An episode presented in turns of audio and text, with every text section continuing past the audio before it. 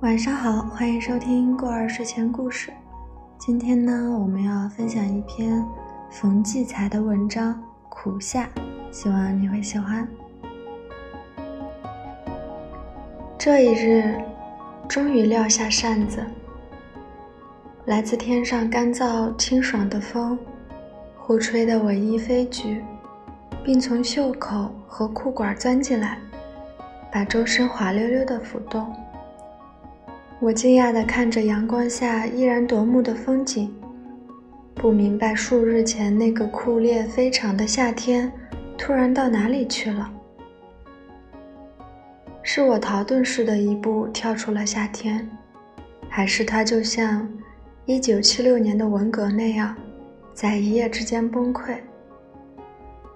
身居北方的人最大的福分，便是能感受到大自然的四季分明。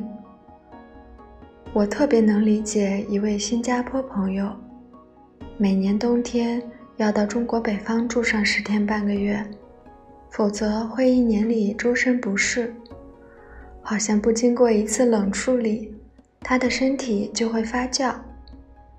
他生在新加坡，祖籍中国河北，虽然人在中年都是下的新加坡长大。血液里肯定还执着地潜在着大自然四季的节奏。四季是来自于宇宙的最大的拍节，在每一个拍节里，大地的景观便全然变换与更新。四季还赋予地球以诗，故而悟性极强的中国人，在四言绝句中确立的法则是：起、承、转、合。这四个字恰恰就是四季的本质：起始如春，承续似夏，转变若秋，合拢为冬。合在一起，不正是地球生命完整的一轮？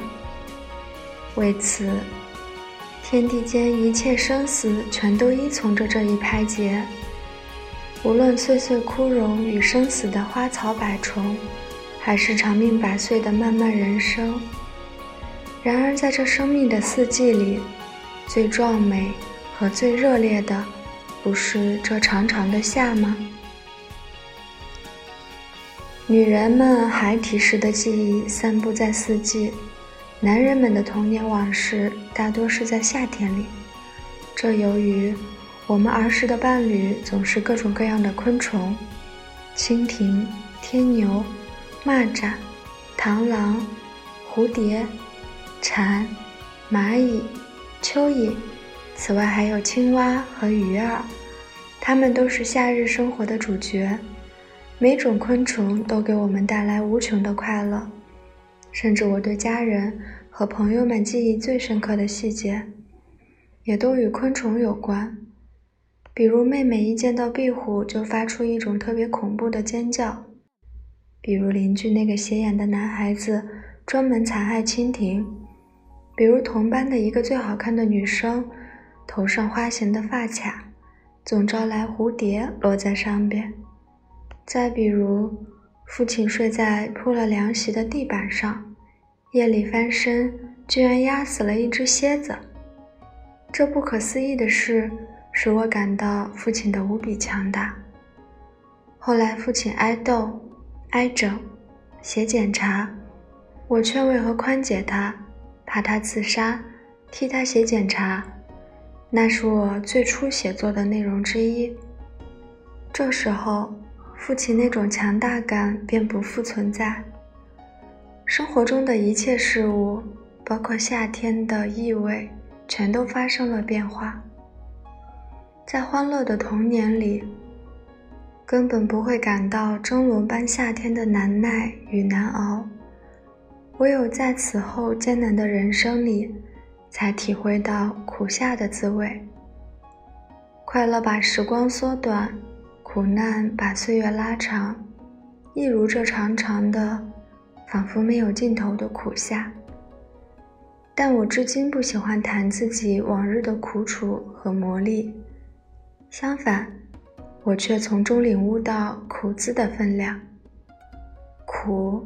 原是生活中的蜜，人生的一切收获都压在这沉甸甸的苦字下面。然而，一半的苦字下面又是一无所有。你用尽平生的力气，最终所获与初始时的愿望，竟然去之千里，你该怎么想？于是我懂了这苦夏，它不是无尽头的暑热的折磨，而是我们顶着毒日头，默默又坚韧的苦斗的本身。人生的力量全是对手给的，那就是要把对手的压力吸入自己的骨头里。强者之力最主要的是承受力，只有在匪夷所思的承受中，才会感到自己属于强者。也许为此，我的写作一大半是在夏季。很多作家，包括普希金，不都是在爽朗而惬意的秋天里开花结果？我却每每进入炎热的夏季，反而写作力加倍的旺盛。我想，这一定是那些沉重的人生的苦夏，锻造出我这个反常的性格习惯。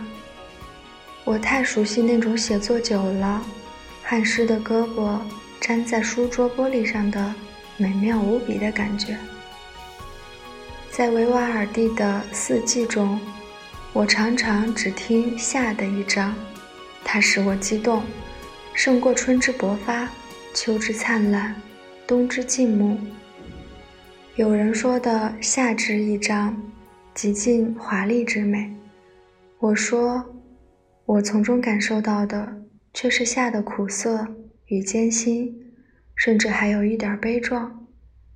有人说，我在这音乐情境里已经放进去太多自己的故事。我点点头，并告诉他我的音乐体验：音乐的最高境界是超越听觉，不是他给你，更是你给他。年年夏日，我都会这样体验一次夏的意义，从而激情迸发，心境盎然。一手托着滚烫的酷暑，一手写下许多文字来。今年我还发现，这伏夏不是被秋风吹去的，更不是给我们的扇子轰走的，夏天是被它自己融化掉的，因为。夏天的最后一刻，总是它酷热的极致。我明白了，它是耗尽自己的一切，才显示出夏的无边的威力。生命的快乐是能量淋漓尽致的发挥，但谁能像他这样，用一种自焚的形式，创造出这火一样辉煌的顶点？于是。我充满了夏之崇拜，我要一连跨过眼前的辽阔的秋、悠长的冬和遥远的春，再一次邂逅你。我精神的无上境界，苦夏。好啦，这篇文章的分享就到。